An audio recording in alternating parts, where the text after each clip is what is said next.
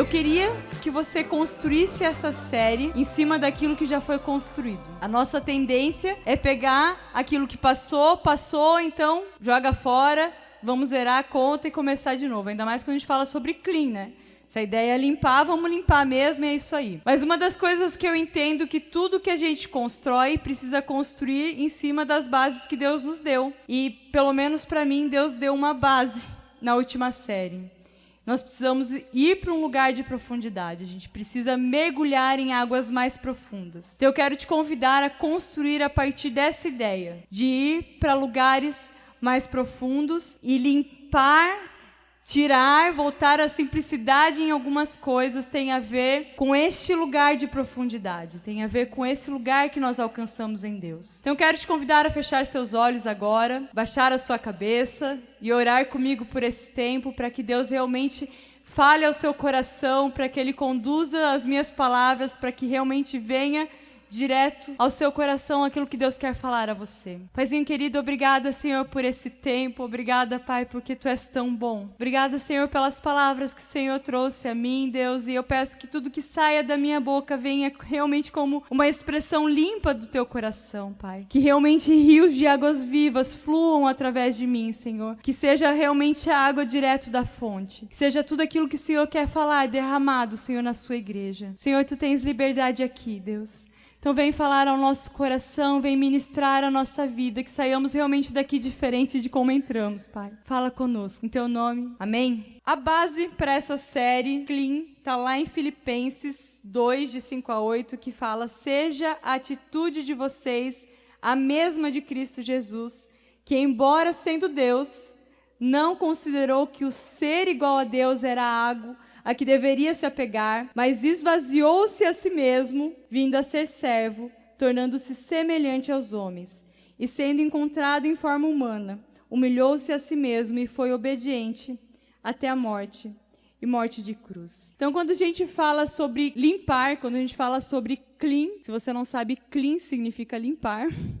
Quando a gente fala sobre limpar as coisas, nós estamos falando sobre tirar as coisas desnecessárias, tirar as bagagens extras, tirar aquelas coisas que te impedem de avançar em direção ao que Deus tem para você. Então, clean tem a ver sobre ter a mesma atitude, a mesma atitude que Jesus, que entendeu que ser igual a Deus não era algo que ele deveria se pegar, mas ele veio em obediência ao Pai, porque Deus amou o mundo de tal maneira e veio de encontro a nós. É entender que ser semelhante a Jesus não é algo que eu devo me apegar, é algo que eu devo ser, mas não é algo que eu devo me apegar, porque ele me envia para fazer. Limpar as coisas que te atrapalham. Hoje nós vamos falar sobre limpar as nossas palavras. E é muito louco porque essa palavra foi mudada até cinco minutos atrás. Eu comecei com uma linha de raciocínio e achei que estava arrasando e Deus mudou tudo. E Ele veio me trazendo coisas e verdades e veio ministrando ao meu coração e, e foi transformando e foi mudando. E eu espero que faça sentido para você, porque tá meio que um Frankenstein. E foi tudo aquilo que Deus foi trazendo e eu fui colocando. Que às vezes a gente é, olha para isso sobre limpar as nossas palavras e a gente vai para o senso comum de, ah, então a gente tem que lavar a nossa boca com sabão e parar de falar palavrão. Mas limpar as nossas palavras vai muito além disso. E a primeira coisa que eu entendi em Deus, que nós precisamos entender, que tem a ver com limpar as nossas palavras, é que as nossas nossas palavras elas precisam ser confiáveis. Lá, né, em Mateus, ele fala: seja seu sim, sim e seu não, não. Isso vocês conversaram lá no GP. Então, se você foi no GP, você conversou sobre isso. E eu entendo que seja seu sim, sim e seja seu não, não. Ele está falando sobre você ter valores muito bem estabelecidos. Porque se você tem valores muito bem estabelecidos, você não negocia. O seu sim sempre vai ser sim e o seu não sempre vai ser não. Quando nós, como Siloé, falamos que nós temos quatro valores, que é intimidade com Deus, GP, celebração e discipulado, nós estamos falando que isso já não é mais negociável. Então, se alguém te perguntar, você vai no GP hoje? Sim, eu não negocio mais. Então, ser o meu sim, sim, e o meu não, não, significa que eu tenho valores estabelecidos em Deus. Eu não sou mais levado de um lado para o outro. Lembra que eu falei que nós precisamos construir em cima do que já foi construído? A gente falou até agora sobre profundidade, sobre alcançar um lugar de maturidade em Deus, e esse lugar está falando que nós não somos mais levados como um vento de um lado para o outro. Por qualquer ensinamento, por qualquer vento de doutrina, nós não somos aquele tipo de pessoa que vai de acordo com o que os outros falam, acham ou deixam de achar. O meu sim precisa ser sim e o meu não precisa ser não. E não porque eu sou teimosa. Porque tem um monte de gente que o sim é sim e o não é não por teimosia. Mas o sim ser sim e o não ser não significa que eu tenho valores bem estabelecidos diante de Deus. E por isso minha palavra não muda. Eu sou uma pessoa de palavra e que eu faço as coisas de acordo com aquilo que Deus já estabeleceu em mim. Então limpar as palavras tem a ver com isso, tem a ver com não mais negociar valores, não mais negociar de acordo com a situação ou com os meus amigos. Não tem a ver quando eu estou numa roda de amigos e daí está todo mundo fumando beck, eu vou fumar também porque estamos junto. Valores estabelecidos. A sua palavra não é negociável. Se você está em Deus, você está em Deus, você não negocia. Significa que na hora do vamos ver lá com o teu namorado, você fala, meu querido, tchau, estou indo para casa porque o negócio está feio. Seu sim, sim, seu não, não. Valores estabelecidos. Limpar as suas palavras significa parar de negociar as coisas que você construiu em Deus. Não negociar valores. Isso é ser sim, sim, e o seu não, não. Para que você não seja mais levado de um, de um lado para o outro. Uma outra coisa que Deus trouxe ao meu coração é que as nossas palavras, elas expressam quem nós somos. Tudo aquilo que sai da sua boca ela é a expressão de quem você é. E esse texto a gente também falou no GP, está lá em Tiago 3, 9, 12, ele fala: Com a língua bendizemos o Senhor e Pai, e com ela amaldiçoamos os homens feitos à semelhança de Deus. Da mesma boca procedem bênção e maldição. Meus irmãos, não pode ser assim. Acaso podem sair água doce e água amarga da mesma fonte? Meus irmãos, pode uma figueira produzir azeitonas e uma videira figos? Da mesma forma, uma fonte de água salgada não pode produzir água doce. E Mateus 7,18 fala que a árvore boa não pode produzir frutos ruins, e a árvore ruim não pode produzir frutos bons. A sua boca precisa ser a expressão de quem você é em Deus. Tudo que sai de você precisa expressar quem você é em Deus. Não tem como sair água doce de uma fonte amarga e não tem como sair água amarga de uma fonte doce. Se você é filho de Deus, se você está sendo forjado, está amadurecendo na estatura de quem Jesus é, está ganhando a forma de Jesus, meu irmão, se ainda está saindo maldição da sua boca, existe alguma coisa muito errada. Não tem como uma árvore boa dar frutos ruins. Não tem como, é inconcebível. E quando eu pensava nisso, Deus me trouxe um texto que explodiu a minha mente. As nossas palavras, elas precisam nos levar mais perto da imagem de quem Deus é, como ele. Lá em João 1:1 fala: "No princípio, aquele que é a palavra já existia. A palavra estava com Deus e a palavra era Deus. Ele existia no princípio com Deus, por meio dele Deus criou todas as coisas e sem ele nada foi criado. Jesus ele era a palavra desde o início. Ou seja, ele era a expressão prática da palavra. Tudo que saía da boca era ele. Ele era a palavra. E uma das coisas mais impressionantes que eu vejo nesse texto é que a palavra em ação, ela criou o mundo. A palavra em ação, ela colocou ordem no caos. Se nós estamos ganhando a forma de quem Jesus é, se nós estamos nos tornando parecidos com Ele, isso significa que tudo que sai da sua boca precisa colocar ordem no caos. Tudo que sai da sua boca precisa gerar vida. As nossas palavras, elas precisam expressar quem nós estamos nos tornando em Deus. E se tornar semelhante a Jesus não é simplesmente ter toda a autoridade, fazer sinais e maravilhas. Se tornar semelhante a Jesus significa ser alguém que com a sua voz, com a sua boca, coloca ordem no caos, que com a sua voz, com a sua boca, gera vida por onde você vai. em todos os lugares que você vai. Limpar as suas palavras significa não mais gerar maldição, não mais gerar morte, porque quem vem para matar, roubar e destruir não é Deus. Limpar as suas palavras significa que as suas palavras vão passar a gerar vida e vão começar a pôr ordem no caos. Sabe quando no teu trabalho está aquela bagunça e ninguém sabe a solução? Em Jesus, as suas palavras colocam ordem no caos. Sabe quando o seu amigo está numa depressão profunda? Em Jesus, as suas palavras geram vida. Você precisa limpar as suas palavras. Aquilo que sai da sua boca precisa ser a expressão de quem Deus é. E Deus, por onde ele passa, ele gera vida. Deus, por onde ele passa, ele gera ordem no caos. É assim que as palavras dele agem porque as palavras dele têm a ver com quem Jesus é. Ele era a palavra. Uma outra coisa que Deus me trouxe é que as nossas palavras, elas precisam trazer comunhão e não divisão. Lá em Mateus 18, 19 a 20, ele fala: Também lhes digo que se dois de vocês concordarem aqui na terra a respeito de qualquer coisa que pedirem, meu Pai no céu os atenderá. Pois onde dois ou três se reúnem em meu nome, eu estou no meio deles. Em 1 Coríntios 1,10 fala, irmãos, suplico-lhes em nome do nosso Senhor Jesus Cristo que vivam em harmonia uns com os outros e ponham fim às divisões entre vocês. Antes, tenham o mesmo parecer, unidos em pensamento e propósito.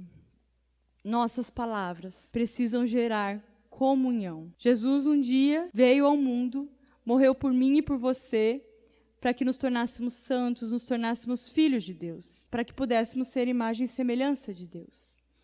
E nesse processo, ele nos coloca dentro de um corpo, dentro de uma família, não para gerarmos divisão, porque como ele mesmo falou, casa dividida não subsiste. E a palavra fala que quando nós nos reunimos em unidade, em concordância, ali ele está e ali as coisas acontecem. Sabe por que você não está vendo as coisas acontecerem? Porque as suas palavras não estão gerando concordância. Essa semana a gente, eu não sei se vocês sabem, a gente faz devocional todos os dias, de segunda a sexta, eu e os meus pais. E a gente entrou em 1 Coríntios e eu fiz sobre esse texto. Enquanto Deus me ministrava sobre esse texto, uma das coisas que ele trouxe ao meu coração é que na nossa força é impossível a gente concordar em tudo.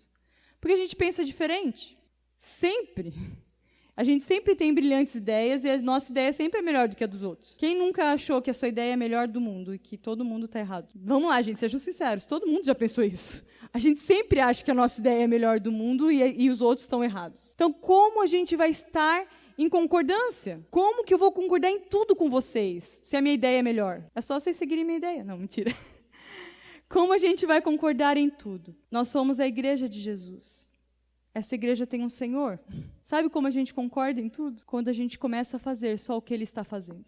É o único jeito de a gente concordar em tudo. Porque enquanto eu estiver lutando pelas minhas ideias, pela minha vontade, por aquilo que eu acho, penso ou deixo de pensar, vai haver discordância, vai haver divisão. As nossas palavras precisam gerar comunhão não divisão. Eu tenho escutado de muitas pessoas. Então, se a carapuça serviu, pode ser para você mesmo, então que sirva bem. Eu tenho escutado de muitas pessoas que, ah, eu não estou mais nem aí para o que pensam do que eu estou falando. Deixa eu te contar uma coisa. A palavra de Deus fala que você precisa se importar com o que pensam do que você está falando. Porque o que você está falando gera vida ou gera morte para o corpo de Cristo. Então, sim, você precisa se preocupar com o que estão pensando do que você está falando, porque aquilo que sai da sua boca precisa gerar vida e não morte. E se o que saiu da sua boca gerou morte, você precisa pedir perdão. Mesmo que você ache que é mimimi dos outros. Gente, eu já achei várias vezes que era mimimi dos outros e tive que pedir perdão. O que sai da sua boca precisa gerar vida. Porque o que sai da boca de Deus gera vida. O que sai da boca de Deus coloca ordem no caos. Se você é alguém que está se tornando imagem e semelhança de Jesus, se você é alguém que está amadurecendo, está indo para esse lugar de profundidade, tudo que sai da sua boca precisa gerar vida, precisa colocar ordem no caos, precisa trazer comunhão, não divisão, precisa fazer com que seja leve caminhar junto. Até porque não é minha ideia nem a sua ideia, precisa ser a ideia dele. E daí, nesse lugar, nós dois perdemos. E no final das contas, nós dois ganhamos. Porque é o lugar onde a gente experimenta a boa, perfeita e agradável vontade de Deus. Limpar as nossas palavras significa parar de olhar para nós mesmos. Na verdade, viver com Deus significa parar de olhar para nós mesmos. Por isso que ele fala que você tem que morrer e nascer de novo. Porque sem morrer e nascer de novo, você vai continuar se achando o gás da coca. Você precisa parar de se achar o gás da coca e entender que ele é o gás da coca. E tudo que você faz, você faz para ele. Não mais para você. Então, se você morreu, tudo bem.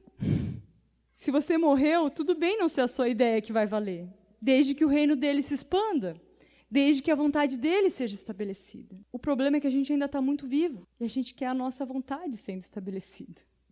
Por isso que é tão difícil limpar as palavras. Porque a gente ainda está vivo demais. E continuando ainda nesse lugar de gerar comunhão e não divisão. Eu queria tocar num assunto bem delicado. Fofoca.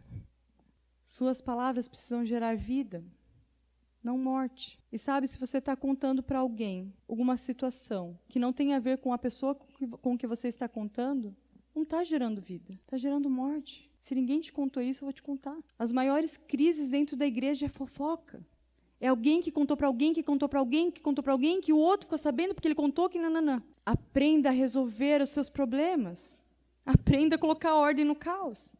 Se você fez a bagunça, me perdoe, você tem que limpar. Como filhos de Deus, nós precisamos ser confiáveis. Quando a pessoa vem e abre o coração para você, ela precisa confiar que aquilo que ela está abrindo não vai ser aberto para a igreja inteira. E existem pessoas que é tiro certo. Você contou para ela, no outro dia a igreja inteira está sabendo. Gente, isso é terrível. Você precisa ser confiável. E às vezes a gente usa uma desculpa santa para falar, né? A gente fala, não, eu só estou compartilhando para eles orarem junto comigo.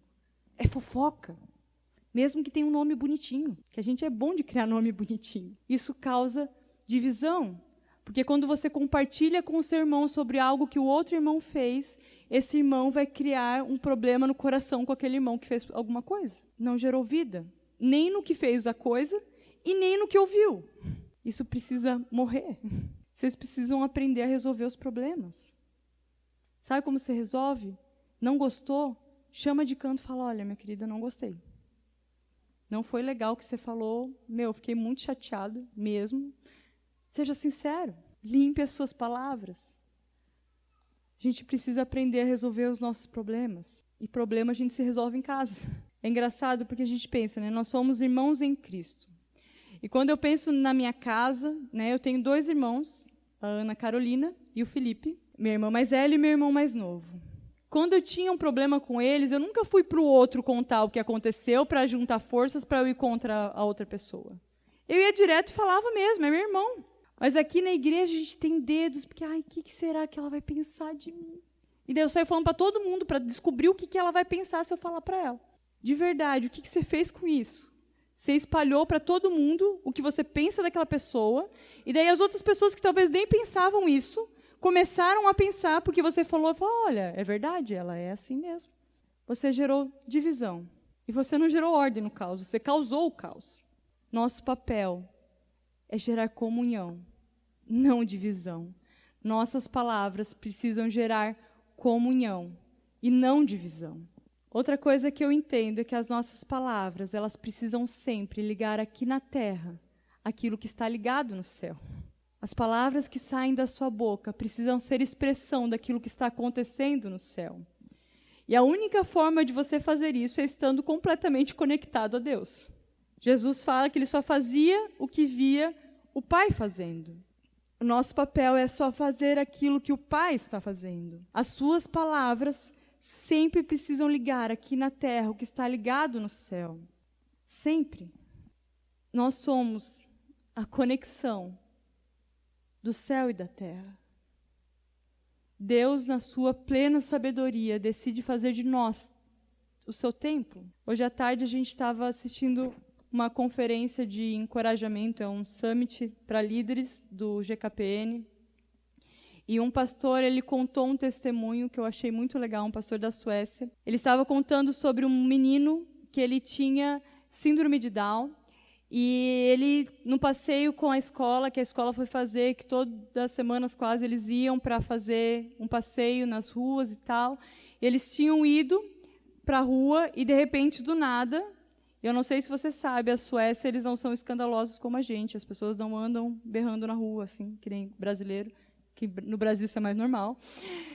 E de repente, do nada, aquela criança com síndrome de Down começa a cantar uma música bem alto no meio da praça. E de repente vem uma mulher chorando aos prantos, perguntando quem tinha pedido para aquela criança cantar aquela música. E daí a professora falou assim: Olha, eu não sei, porque eu não sei nem que música é essa. E daí essa mulher, ela conta o testemunho do que aconteceu com ela. Ela falou que naquela manhã ela tinha decidido que iria se suicidar e ela tinha feito a primeira oração a Deus na vida dela. E ela falou assim: Deus, se você realmente existe, se você realmente é Deus, eu quero um sinal seu. Mas não é qualquer sinal. Eu quero, de alguma forma, ouvir uma música que eu gosto muito, a minha, minha música favorita da minha infância. Aquela criança com síndrome de Down, ela cantou exatamente a música que aquela mulher tinha pedido. O mais interessante é que a mãe não sabe que música era aquela. Quando perguntaram para a criança, pediram para a criança cantar de novo a música, a criança não cantou porque ela não conhecia a música. Mas naquele momento, ele ligou na terra o que estava ligado no céu. Esse é o teu papel? Ser boca de Deus. Ligar na terra o que foi ligado no céu. Aquilo que aquele menino fez não foi pela força dele, não foi porque aquele menino é incrível e ele decidiu cantar uma música que iria impactar vidas. Não. O que aquele menino fez foi estar conectado com Deus que queria fazer um milagre na vida daquela mulher aquele dia. Ser boca de Deus, ligar na terra o que está ligado no céu. Não do jeito que nós queremos fazer, porque a gente até para isso dá um jeitinho brasileiro, mas fazer do jeito dele. Isso é ligar na terra o que está ligado no céu. É ligar o que está acontecendo lá, não o que você quer que aconteça aqui. O que ele está fazendo. Ligar na terra o que está ligado no céu. E as nossas palavras, elas precisam anunciar em alta voz o evangelho da salvação. Em Romanos 10, 14 a 15, ele fala: Mas como poderão invocá-lo se não crerem nele? E como crerão nele se jamais tiverem ouvido a seu respeito? E como ouvirão a seu respeito se ninguém lhes falar? E como alguém fala, falará se não for enviado? As Escrituras dizem como são belos os pés dos mensageiros que trazem as boas novas. Em Mateus 28, 19, Jesus fala: Portanto, vão e façam discípulos de todas as nações. A gente tem boca para falar tudo.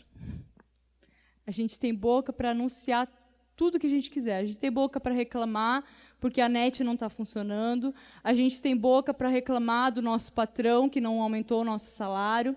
A gente tem boca para falar que o nosso marido está fazendo alguma coisa errada. A gente tem boca para reclamar dos amigos que fizeram alguma coisa que machucaram o meu coração. A gente tem boca para reclamar porque alguém veio e não me deu oi direito. Mas a gente não tem boca para anunciar o evangelho que na verdade foi a única coisa que ele pediu. Vão por todo mundo e façam discípulos de todas as nações. Essa é a mensagem prioritária que deveria estar saindo da sua boca. Quantos nessa semana pregaram o evangelho? Para levantar a mão. Gente, isso precisa ser a sua rotina diária. A sua boca precisa anunciar o evangelho em alta voz. Uma das coisas que esse mesmo pastor que contou essa história, ele falou, é que nós somos o templo de Jesus. E uma das coisas muito interessantes quando, Jesus, quando Deus estabelece o seu templo de forma física, ele coloca o seu templo num lugar bem alto, ele é enorme e ele coloca de uma forma bem visível, com um negócio de ouro enorme que refletia o sol, que todo mundo iria ver. Se nós somos esse templo, que ele estabeleceu, ele não nos chamou para sermos submarinos que ficamos escondidinhos e só aparecemos no sábado à noite. Vocês são a luz do mundo. Coloquem essa luz num lugar bem alto, para que ilumine a casa toda. Da sua boca precisa sair o evangelho da salvação. E não é convidar para vir na igreja. Isso não é evangelizar. Se ninguém te ensinou, eu vou te ensinar agora. Evangelizar não é convidar para a tua igreja. Não é convidar para o teu GP. Isso não é evangelizar. Evangelizar é falar de quem Ele é. É falar que Ele um dia morreu na cruz para te dar vida, porque Ele te ama demais. Sua boca precisa começar a falar do Evangelho da salvação, anunciar em alta voz aquilo que Deus fez na sua vida. Limpar a sua boca significa tirar tudo aquilo que não tem a ver com Deus e ficar só aquilo que é de Deus. E daí até faz sentido limpar a sua boca com sabão. limpar as coisas que te impedem de avançar. Limpar as coisas que estão te tirando do foco. Uma das coisas que, mais, que nós mais perdemos o nosso tempo é com conversas inúteis. Você nunca parou para pensar nisso? Que você gastou um monte de tempo do seu dia conversando com WhatsApp, conversas que não te levaram a lugar nenhum? Eu já parei para pensar nisso. Daí aqueles dias que eu fico sem responder, sabe aqueles dias que vocês não recebem minhas mensagens? Mas eu entendo que isso não deve levar para um lugar onde nós não falamos mais. Mas isso deve nos levar para um lugar onde nós paramos de falar besteira e começamos a falar somente aquilo que ele falaria. Um lugar onde os nossos valores não são mais negociáveis. O nosso sim é o nosso sim, o nosso não é o nosso não. Um lugar onde eu começo a anunciar o evangelho para todos os lugares. Por onde eu vou, um lugar onde eu começo a ligar aqui na terra o que já está ligado no céu. Um lugar onde as coisas começam a ser diferentes, onde que tudo sai da minha boca gera vida, onde que tudo que sai da minha boca coloca ordem no caos. Deus quer te levar para um lugar onde você se torna a palavra. Ele está te tornando semelhante a Ele. Ele é a palavra. No princípio era a palavra. E a palavra era Deus. A palavra estava com Deus. E através da palavra, todas as coisas foram criadas. Sem ele, nada do que foi feito se fez. Jesus está te tornando semelhante a Jesus. Eu preciso falar algo. Semelhante a Jesus não significa igual a Jesus. Semelhante a Jesus significa semelhante a Jesus. Mas não tem nunca como a criatura se tornar o Criador. Por que, que eu estou falando isso? Porque está surgindo um monte de heresias por aí. Eu entendo que o meu papel é corrigir heresias no meio da igreja. Semelhante a Jesus significa você voltar ao propósito inicial da criação, onde você se torna plenamente santo, onde tudo que sai da sua boca gera vida, onde tudo que sai da sua boca começa a colocar ordem no caos, onde que tudo sai da sua boca vem gerar comunhão e não divisão, semelhantes a Jesus. Esse é o lugar que Ele está me levando e está te levando. Mas para esse lugar, a gente precisa tirar as coisas que não servem para esse lugar. Fofoca não existe nesse lugar.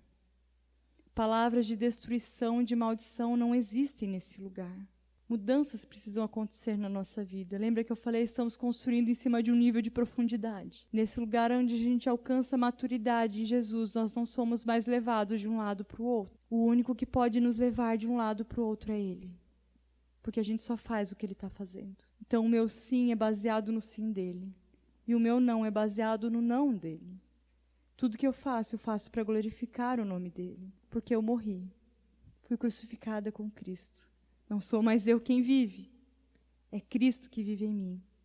E a vida que eu vivo agora, eu vivo pela fé nele, porque eu creio naquilo que ele está fazendo.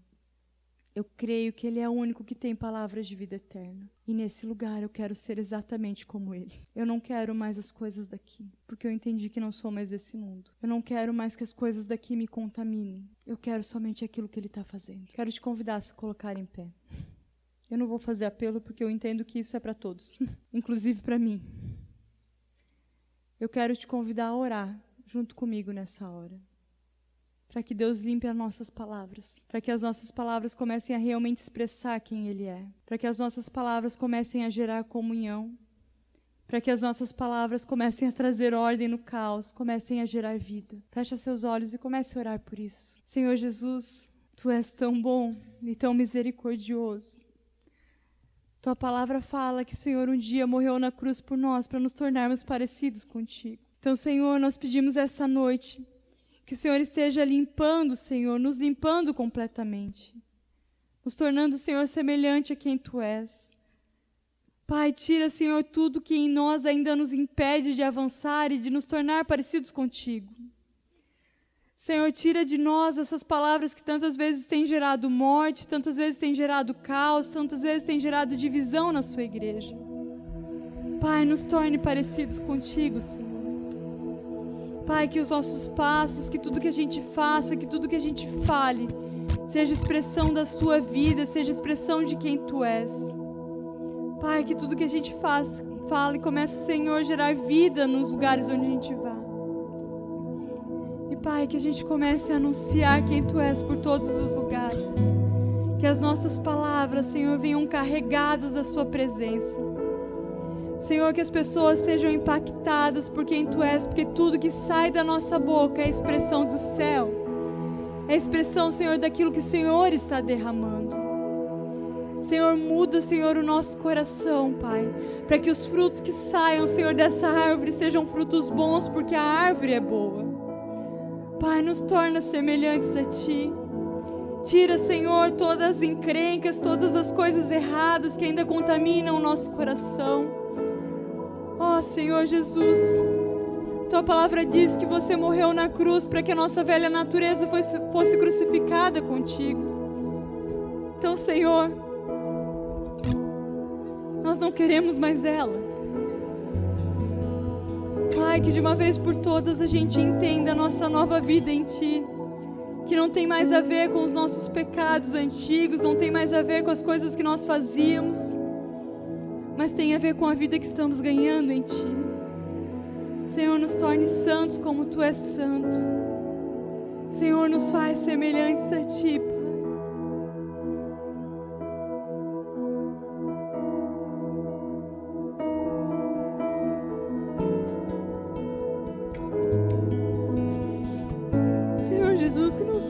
Mais impedimentos do seu agir. Que as nossas palavras não destruam mais aquilo que o Senhor está construindo. Oh Deus, que tudo que a gente construa seja em cima do teu fundamento.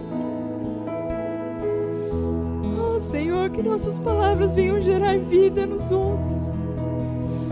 Que sejamos auxiliares na edificação do seu corpo transforma de dentro para fora, Senhor. Oh, Senhor, gera vida dentro de nós, Pai. Para que esse rio de águas vivas flua a partir de nós. Que as nossas palavras, Senhor, saiam, Senhor, carregados da Sua unção, da Sua autoridade, do Seu poder saiam limpas, Senhor, como os rios que fluem direto da fonte.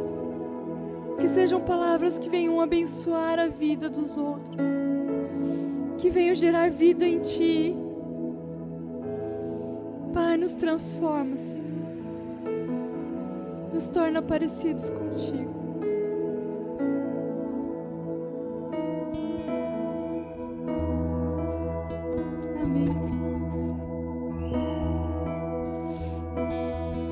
Tema eu entendo que é um dos temas que precisa mudar a nossa rotina. Não pode ser um tema onde você olha e fala assim, nossa, legal, precisa gerar vida, precisa, né, falar as coisas direito, gerar comunhão e tudo mais. Precisa te mudar. Eu quero te dar dois desafios. O primeiro é que se suas palavras mataram alguém, se suas palavras geraram feridas, é que você arrume a bagunça. E arrumar a bagunça, ah, a gente já tá bem, tá tudo certo, valeu. A gente se vê por aí. Não, arrumar a bagunça é ser homem ou ser mulher e pedir perdão. Olha, me perdoe, porque eu te machuquei. Me perdoe porque aquilo que eu falei não foi legal. Esse é o primeiro desafio. segundo desafio, nós precisamos ligar aqui na terra aquilo que está ligado no céu. Então, o segundo desafio é que da sua boca seja derramado bênçãos na vida do seu irmão. O que, que eu quero dizer com isso? Eu não estou falando, ah, se Deus falar algo a você, daí você vai e fala com o seu irmão. Não, Deus sempre está falando. Então o que eu estou dizendo para você é escuta o que ele está falando e derrame sobre seu irmão.